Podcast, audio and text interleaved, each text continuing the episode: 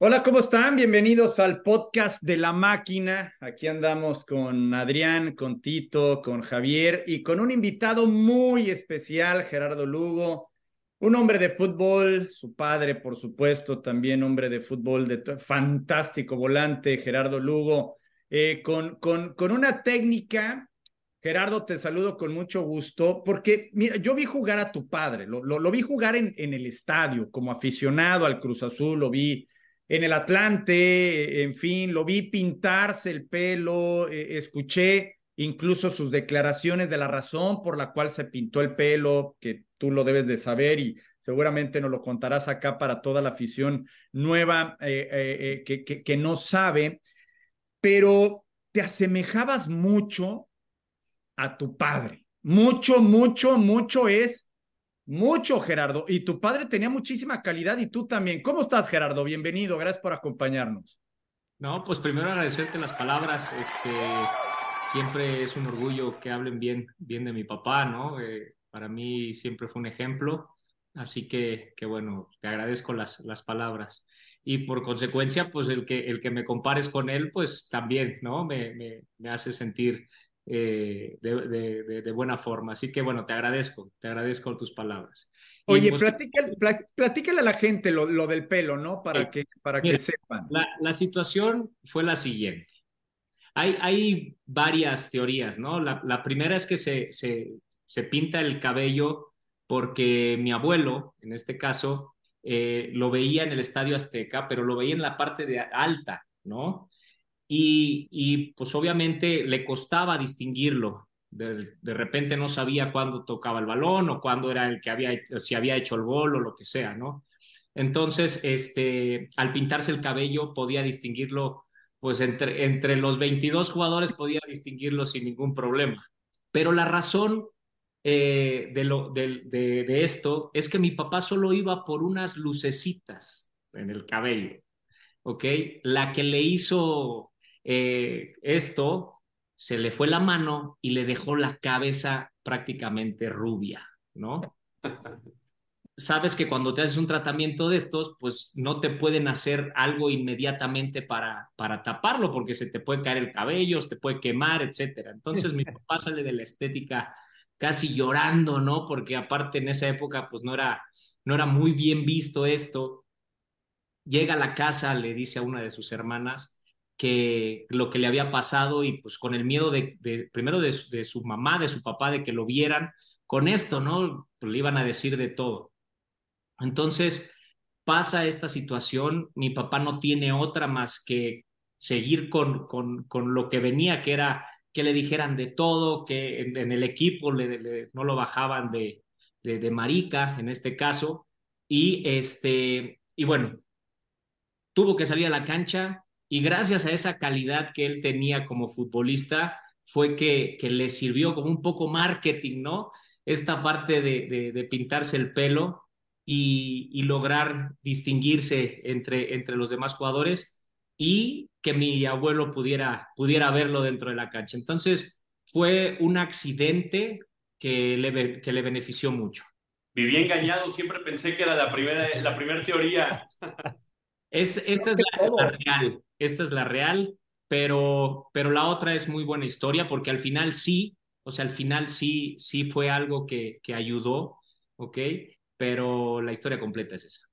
Oye, eh, Gerardo, además de saludarte, a ver, a mí me gustaría, ya está muy sobado el tema de cómo está Cruz Azul, por qué está este, en este momento Cruz Azul, etcétera, este, el desánimo, la directiva, los refuerzos, en fin, pero ¿por qué no, no nos recuerdas un poco el proceso que viviste tú eh, de fuerzas básicas, como para que a partir de tu experiencia, de lo que tú viviste y hoy desde fuera, veas lo que pasa en, en la producción de jugadores en Cruz Azul y en México, para que pudieras sugerir qué cosas se hacían mejor o qué cosas se hacen hoy mejor, pero por qué tenemos esta necesidad en Cruz Azul de estar o viendo refuerzos de, otros equipos o bien extranjeros, cuando este Cruz Azul en su origen, cuando era una hermandad con, la fundación en los 60, eran casi puros jugadores mexicanos y llegó Marín y una que otra piececita.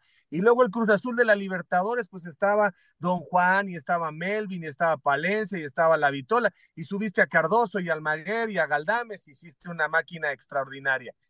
¿Cómo se trabaja? ¿Cómo, ¿Cómo formaba Cruz Azul y luego cómo lo destruyeron y cómo recuperarlo? Normalmente hay quiero, quiero enfatizarlo de esta forma. Hay camadas muy buenas, ¿ok? De jugadores jóvenes.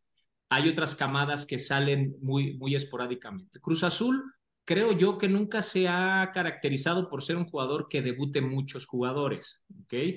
Eh, a, mí en lo personal me costó muchísimo. De hecho, eh, para que yo debutara fue hasta los 22 años y por una forma que ni siquiera es el proceso normal, ¿ok? Este, creo yo que, que, Cruz Azul perdió un poquito el enfoque, ¿no? Con, con, con, esta posibilidad de hacer negocio con la venta de jugadores, etcétera, el tema de, poder traer más extranjeros y, y, con todo este cambio de estructura, ¿no? Eh, hoy en día, después de la salida de Bill y demás, creo que, que la gente que tomó las, las riendas no se la ha visto fácil, ¿no? No es, no es fácil tener, tener un, equipo de fútbol donde, pues, y más como Cruz Azul, ¿no? Que tenía una estructura muy, muy grande. Creo que no nada más Cruz Azul ha abandonado el tema de, las fuerzas básicas, creo que, que los equipos en general descuidaron un poco. La pandemia también vino a, a hacer una laguna muy grande en, generacional en el tema de los, de los jóvenes. Lo que siempre han hablado, ¿no? Que siempre se ha hablado, esta poca oportunidad que se le da a los procesos de los técnicos, que no les permite, que tienen que tener un resultado inmediato. Entonces, todo, todas esas cosas van limitando la posibilidad de que, de que haya buenos jugadores jóvenes, ¿no? Creo que la vez que, que, se llega a la Libertadores, pues es, es por una camada muy buena que había en primera A, ¿no? Que, que hubo un problema en Cruz Azul ahí importante y demás, y tuvieron que echar mano de varios, de varios jugadores jóvenes que lo hicieron muy bien, que tenían las cualidades y que después fueron, fueron históricos también del club. Entonces, dicho todo esto así eh, a, grandes rasgos, creo que se ha descuidado la, parte de, fuerzas básicas, no nada más en Cruz Azul. Y en Cruz Azul en particular, hoy en día creo que hay un, hay un, hay un poco de desorden en la estructura que se está viendo reflejado en el primer equipo. Gerard, aprovecho para, para saludarte. Bueno, para, para los que no saben, fuimos compañeros en tres equipos. Con, con Gerardo, en principio me lo topé en Cruz Azul cuando era muy joven todavía, después compartimos ahí en Tigres y posteriormente en el Gallinero, en los Gallos Blancos, ya después de, de haber vivido muchas etapas en tu carrera, Gerard. Digo, te quiero aprovechar en muchos aspectos porque te ha tocado vivir de todo eh, desde, bueno, conseguir títulos en tu carrera, ya sea en Tigres, en Veracruz, eh, digamos, en el fútbol centroamericano, si no estoy mal, también fuiste campeón, ¿no? En Liga de Campeones con, con el Herediano, ¿fue? Sí. Este, selección nacional, como decía, pero también te ha tocado eh, vivir etapas difíciles, ¿no? Has sido víctima del pacto de caballero, has ha sido víctima incluso, hablándolo contigo, víctima de algunos propios errores o excesos de confianza en, ciertas cosas. Entonces, me gustaría eh, que, le, que, le pudieras decir a, a, los jóvenes, a, los futbolistas jóvenes que hoy, em, sobre todo en donde ya en primera división seguimos teniendo muchos problemas, ¿no? Eh, digamos en cuanto a hábitos, a profesionalismo y demás. ¿Qué, qué palabritas eh, le, podías, les podrías brindar, Gerard? Porque aparte, te leo en redes y siempre eh, dando buenos consejos y creo que todas estas cosas que hoy sacas de, em, digamos, de, de, ti vienen propiciadas por todo lo que has vivido. No sé si es mi percepción o, estoy en lo correcto. Sí, es, es, es, exactamente eso, ¿no? Después de haber vivido diferentes momentos, como tú dices, de estar en la gloria, de repente estar eh, sin equipo por, por circunstancias que no, no están en tus manos, de repente a lo mejor eh, entrar en un conformismo durante tu carrera al, pues, al sentir que, que no encajas en el grupo, que el entrenador no, no, no le llenas el ojo, etcétera, etcétera. Hay muchas cosas. Mi consejo principal para los, para los futbolistas es que tienen, hay, hay, hay un momento en donde el chip tienen que cambiarlo completamente, en que ya no, sobre todo en el fútbol profesional, por eso es profesional, es una profesión, ¿ok? Entonces, sí, sí, y, y desgraciadamente llega en una etapa muy joven, ¿no? Donde, donde tienes que madurar, donde tienes que entender la vida eh, de otra forma, mucho más rápido. Entonces, eh, si no cambian ese chip a entender que ellos son su negocio, que son, eh, que es un tiempo muy corto en el que ellos pueden lograr sí cosas importantes también como, como deportistas, pero que, que pueden lograr hacer un patrimonio, que pueden lograr tener una estabilidad para lo que viene después, ¿ok? Creo que la percepción de, de, de entender el, el, fútbol sería otra completamente, ¿no? En el, en el cual eh, puedes divertirte, puedes pasarla bien, pero con una gran responsabilidad del lugar donde estás, de, de la responsabilidad que tienes para tu club, para la gente, para los niños como ejemplo, ¿no? Entonces, este, hay, hay, un momento que, que creo que no, no se está transmitiendo de buena forma. No sé si los mismos clubs deberían ayudar con, con, con esa parte. Eh, no sé si, si, si deberían los jugadores con más experiencia eh, transmitir un poco más estas cosas y, y, guiar ¿no? a los jóvenes. Pero esto va, creo, un poco más también desde fuerzas básicas, ¿no? Esta capacitación de entender que cuando llegue ese momento no puedes perder el piso, no puedes perder el enfoque, porque pues esto dura muy poco, ¿no? Eh, ¿Cuántos jugadores no duran un partido en la banca y no vuelven a aparecer más? ¿O cuántos jugadores eh, no tienen una gran trayectoria y después no tienen nada? ¿no? De estos podemos hablar un montón. Eh, hay como muchos, muchas, este, muchos escenarios en los cuales eh, creo que, que, me gustaría ser un poquito también responsable al club, a los papás, a los jugadores de peso, de experiencia, para ayudar y fomentar este cambio de, de, chip y entender que están entrando a una profesión. No es eh, ya nada más la diversión y pasarla bien y ahora tengo dinero y la diversión sigue y no, o sea, sí lo tienes que disfrutar, lo tienes que entender como un juego, pero también como una profesión. Por eso es fútbol profesional. Oye, pero entonces, ¿por qué no le hablas, Gerardo? Échale un telefonazo a Alexis, Alexis Vega, porque lo puedes, lo puedes orientar muy bien. Ahora, yo te preguntaría, en tu caso y en el caso de Alexis, ¿dónde está el representante? ¿Qué papel debe jugar el intermediario, ese que se lleva la comisión? Hay uno muy bueno que se llama Mario Ordiales, mira la carrera que le logró a Guardado y a muchos más.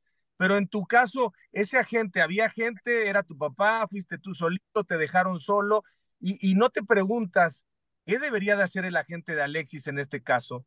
Mira qué casualidad. Mario Ordiales también fue mi representante, casi toda mi carrera. Eh, ¿Qué pasa? Los representantes, si no eres un jugador el cual eres de sus, de sus mayores, el que le da el mayor ingreso, creo que poca atención te van a poner. Entonces, creo que Guardado para Mario, por ejemplo, fue, fue uno de sus piezas fundamentales, por eso tenía que estar presente, por eso podía asesorarlo en muchas otras cosas. El, el, ese Jerry Maguire, creo que, que, ya son pocos los que existen o los que, los que hay en, en, la carrera de los deportistas, pero creo que ese es el enfoque. El, el, manager o el representante tendría que ayudarte y ser tu guía en el camino profesional hasta, yo diría que hasta post tu carrera, ¿ok? Eh, en el cual te ayude a tomar buenas decisiones, no nada más en lo futbolístico, también en tu vida personal, con tus inversiones, con, con tu, con, pues sí, con, con tus seguros, con las, dónde estás gastando el dinero. Hay, hay una serie muy buena como la, de Neymar, seguramente la han visto, donde el papá funge como, como el representante de la marca Neymar, ¿ok? Donde al hijo lo deja jugar, pero trata de, de, de, hacer con, con lo que es su nombre y su carrera algo que, que dejarle después, porque si no el jugador no, no tiene primero el conocimiento de, saber qué hacer. De la noche a la mañana tienes una gran cantidad de dinero, tienes fama, tienes a lo mejor eh, pues estas chicas que se te acercan en todo momento. Y si no tienes una, una, una madurez suficiente, un, un, conocimiento del tema, pues no hay nadie que no pueda caer a todas esas tentaciones. Entonces, no quiero culpar a Alexis Vega en este caso, por ejemplo, que, que él sea el, máximo culpable. Simplemente no tiene la madurez suficiente para entender el lugar en el que está. Entonces, dicho eso, eh, a lo mejor esto le enseña, ¿no? Es un golpe muy duro, pero a lo mejor esto le enseña y, a lo mejor le da tiempo de reaccionar, o a lo mejor no, ¿no? Esto es parte de la vida y los errores eh, los pagas de esa forma, con una consecuencia la cual puedes sobreponerte o la cual te va a perseguir por el resto de tu vida. Son las... Gerardo, pero yo, yo, quisiera preguntarte, centrándonos un poquito en, tu paso, ¿no? Ahí por, por Cruz Azul, te tocaron unos años que eran complicados, ¿no? En Cruz Azul se llegaba ya con ciertos años sin llegar a las finales, y a ti te toca esa generación donde se regresa a las finales, empiezan a perder varias, varias ahí en el 2008, 2009, eh, de CONCACAF, ¿no? Hace poco lo recordábamos con Tito, esa final de último minuto, pero ¿cómo vivió esa generación el quedarse tan cerca, ¿no? Muy cerca de ganar campeonatos, tanto nacionales como internacionales. ¿Cómo, fue, cómo fueron esos años? Pues imagínate, es como, como haber olido la gloria este, hoy seríamos históricos de Cruz Azul, de una forma, o sea, no habría mejor, mejor plantel que el de esa época, creo yo, porque fue 2000, 2008 contra Santos, no, sí, 2008 contra Santos, 2008 contra Toluca, eh, en el 2010 con, contra Monterrey, de las que me tocaron a mí. 2009, Monterrey, Gerard. Y 2010, Pachuca. 2010, Pachuca con CACAF y aparte la del Atlante también contra... Atlante 2009. O sea, en dos años y medio me tocó jugar cinco finales. O sea, prácticamente yo estaba jugando finales cada, cada torneo. Y no ganar ni una.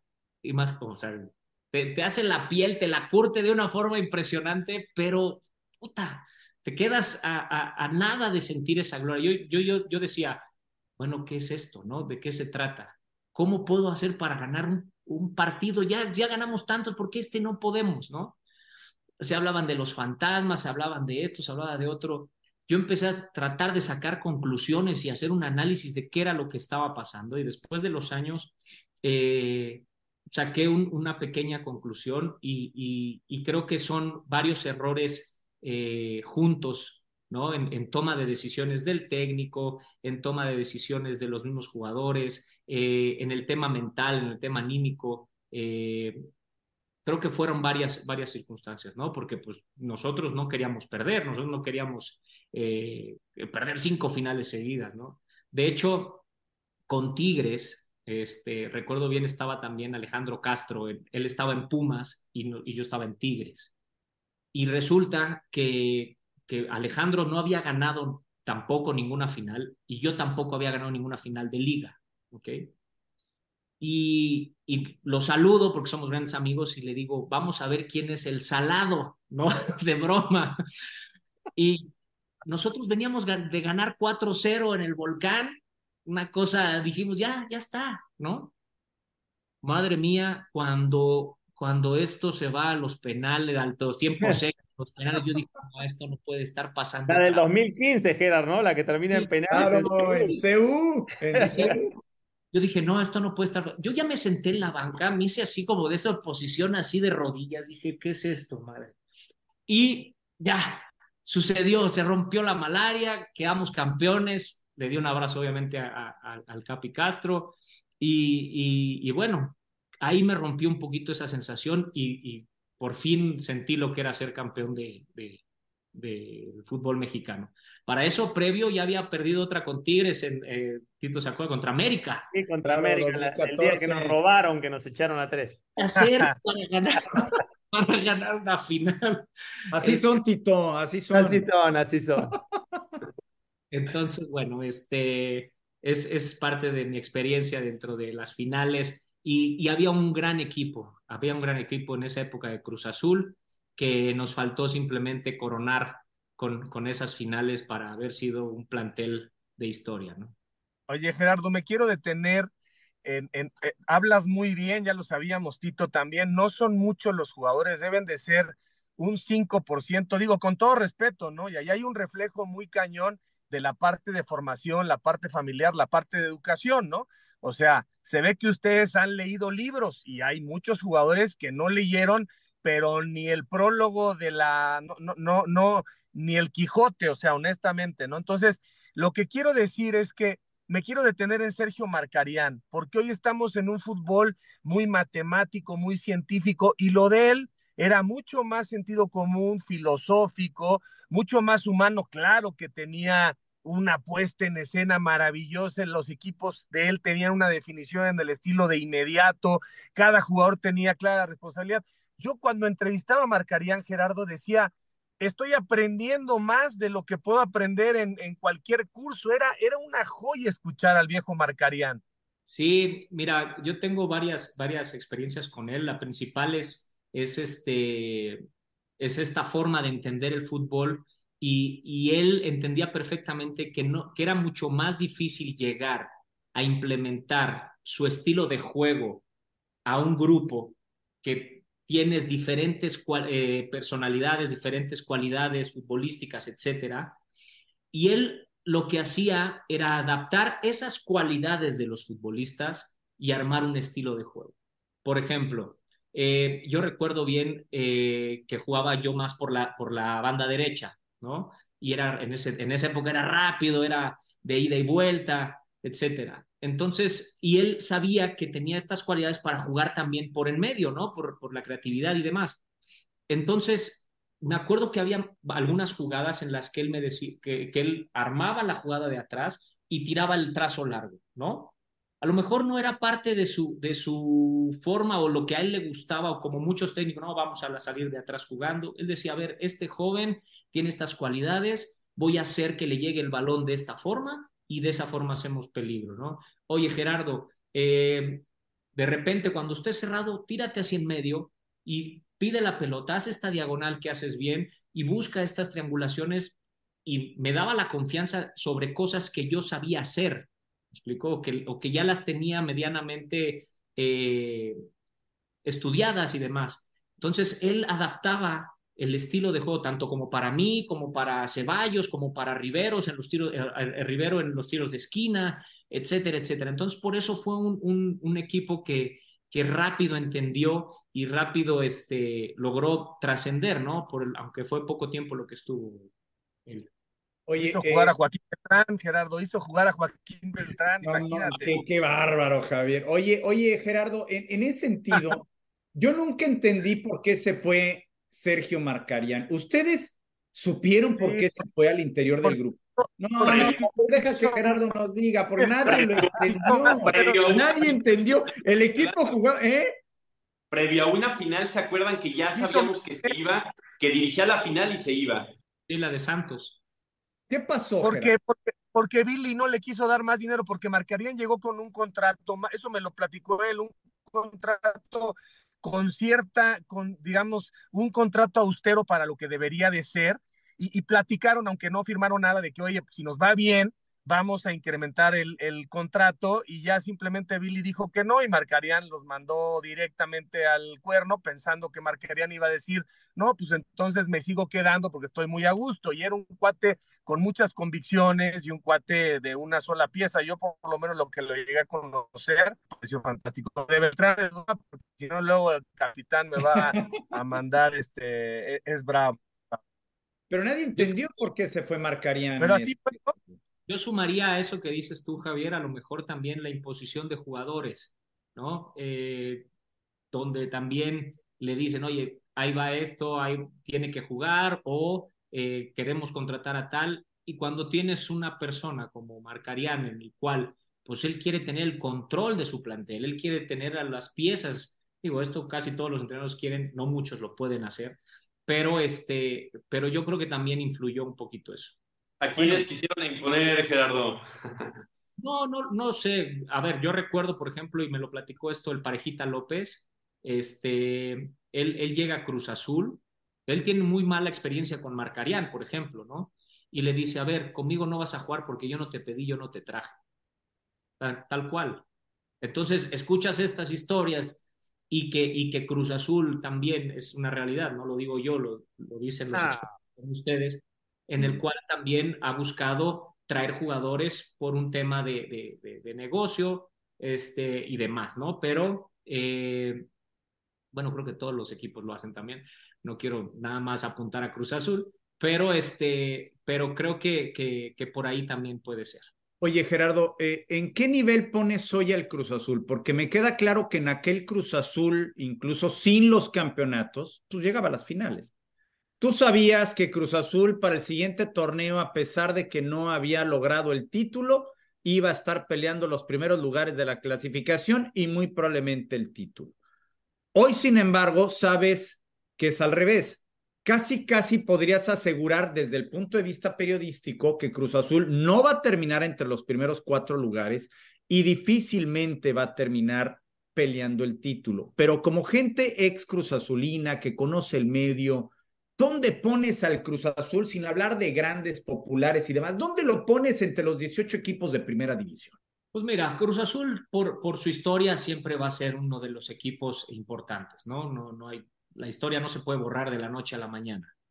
Pero eh, hoy, en la actualidad, creo que Cruz Azul eh, se ha visto mermado y se ha visto afectado mucho por este cambio de, de estructura, por esta salida de, del mismo Vivi Álvarez, este, creo que no han logrado entender o, poner a la gente ideal en ciertas, ciertas eh, posiciones. Ha habido mucho cambio, si te das cuenta, los cambios que hay de directivos, de entrenadores, de jugadores, no permite que, que esto tenga un proceso. Es como que estamos jugando a ver si nos sale, ¿no? Ya sabes, a ver si este es el bueno, a ver si este poniendo este, y no es así, tienes que tener un, un, plan bien claro, ¿no? Lo mismo lo paso a, la selección mexicana, o sea, es como lo veo un poquito el, mismo caso, ¿no?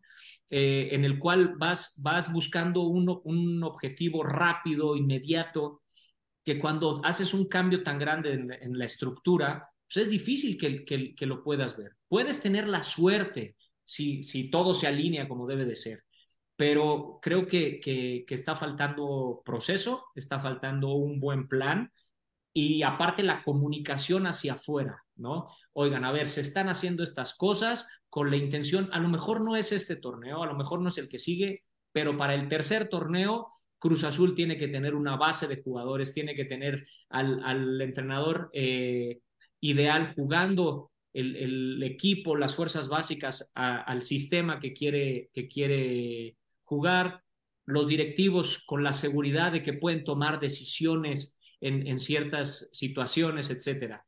Hoy en día yo creo que ni los directivos se atreven a tomar decisiones porque les viene la, la, el látigo, ¿no? Como, como para decir, tú fuiste el culpable, tú tomaste esta decisión, estás fuera y aparte los exponen. Creo que, que va mucho por ahí. ¿eh? Gerard, este, a ver, preguntarte así en corto, ¿qué, qué tanto crees que se ha abaratado la, la playera de Cruz Azul? Digo, históricamente ha tenido grandes nombres, grandes extranjeros, pero yo sí creo que últimamente hay futbolistas que no, no merecían ponerse la camiseta y no por culpar a los futbolistas, sino por, eh, digamos, mencionarlo, a lo cual hacías mención. Se perdió el valor, ¿no? El valor de lo que era Cruz Azul. No cualquiera podía llegar a Cruz Azul antes, no cualquiera podía debutar en Cruz Azul. Eh, había que, había que, haber tenido ya medianamente una carrera importante, había, había, había que, haber tenido varios torneos en, un, en un nivel alto para decir, puedo llegar a Cruz Azul, puedo llegar a América, puedo llegar a, los Pumas, en estos equipos grandes, ¿no? Que, que, que siempre eh, el que estaba en ese equipo sabías que, tenías que tener un gran nivel para poder competir, primero en lo interno y después por la responsabilidad que implica hacia afuera, ¿no? Sí, no, te, te, te doy una más, porque aunado a eso, eh, a ver si te digo, Gerard, tienes la posibilidad de reforzar tres puestos para la temporada que viene, ¿cuáles serían? Ok, principalmente creo que hay que enfocarse en, la columna vertebral, siempre es importante, eh, en la parte central, ¿no? En la parte del 9 y alguien que sepa manejar los tiempos del partido, que sepa cuándo hay que, cuándo hay que apretar, cuándo hay que darle calma, cuándo hay que, darle vuelta al juego, eh, cómo manejar los tiempos del partido, etcétera, ¿no? Preguntarte, ahora, ahora que me, tocas esa posición, preguntarte qué piensas de, de Charlie Rodríguez. ¿Por, qué no termina de explotar Charlie, Gerard, tú que jugaste la posición? Mira, creo que es un gran jugador. Creo que, que llega joven a, la selección o a un prime, por llamarlo de alguna forma, en su nivel. Este, pero, pero creo que necesitaba de alguien de más años que entiende más situaciones diferentes que se pueden presentar dentro de un partido para cobijarlo. Creo que es, es un gran jugador, pero le llega esta responsabilidad a, una corta edad, ¿no? Por llamarlo de alguna forma. Y súmale a eso que no tienes un equipo completo, que no tienes un equipo estable, ¿no? En, en, su plantel y, en los resultados también. Entonces, a mí me tocó, por ejemplo, sentirme en un gran nivel futbolístico en algún momento de mi carrera y el equipo no ganaba y pues eras igual de malo que todos los que todo el plantel, ¿me explicó? Entonces, pues eso no no no le ayuda. Siempre es mejor estar haciendo las cosas bien y que el equipo esté ganando. Eso magnifica tus funciones. Creo que hoy en día eso es lo que le está pasando a Charlie. No encuentra socios, no encuentra cómo respaldarse cuando no le están saliendo las cosas, etcétera. ¿Portero no cambias? Mira, eh, creo que el portero, sí, se ha, visto, se ha visto afectado también, ¿no? Por, por el tema de, de, lo mismo, de los resultados, de que no tiene la, o sea, también el cambio de porteros después de la salida de Corona. Si hoy la cagas, mañana no, no, no inicias, o sea, no hay respaldo, no hay, no hay seguridad. Y el portero es el que más respaldo debe de tener siempre. Eh, creo que sí, creo que no hay hoy en día alguien con, con las tablas para Cruz Azul, ¿no? Creo que hay jóvenes, pero, pero creo que le falta, le falta hoy un portero de más trayectoria que, que, y, serio, ¿no? Un, portero serio que, que, vaya con el perfil de lo que es Cruz Azul. ¿Quién te gusta hoy, Gerardo? Del plantel actual, de, de los jugadores que están hoy en día, ¿quién te gusta? Pues mira, te, te, voy a ser sincero, no, no, no lo he seguido tan, tan de cerca eh, por temas eh, personales, el, el, estar trabajando y demás. No he podido analizar muy mucho más a fondo a Cruz Azul.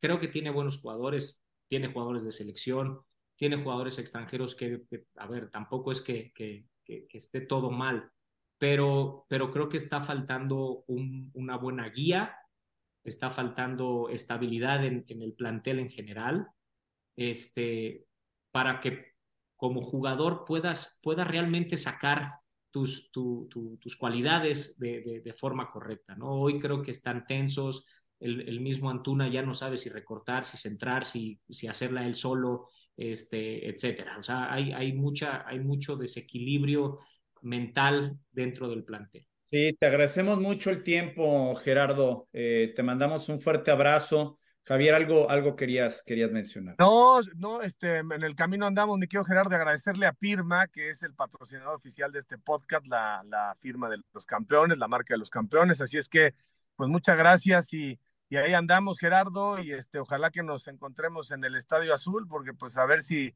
a ver si moviéndole ahí este, fíjate nada más lo del Estadio Azul también de los, nos echaron el cuento de que los Cosío iban a tirar el estadio para construir una plaza y lo único que fue es que Billy, pues por una mejor oferta se llevó al equipo al Estadio Azteca porque los Cosíos querían subir un poco la renta y Billy dijo que no, esa es la realidad, pero hicieron una despedida, hasta lloré y llevé mi bufanda y ahí estuvimos y ahí está el Estadio Azul. Nosotros fuimos a la despedida.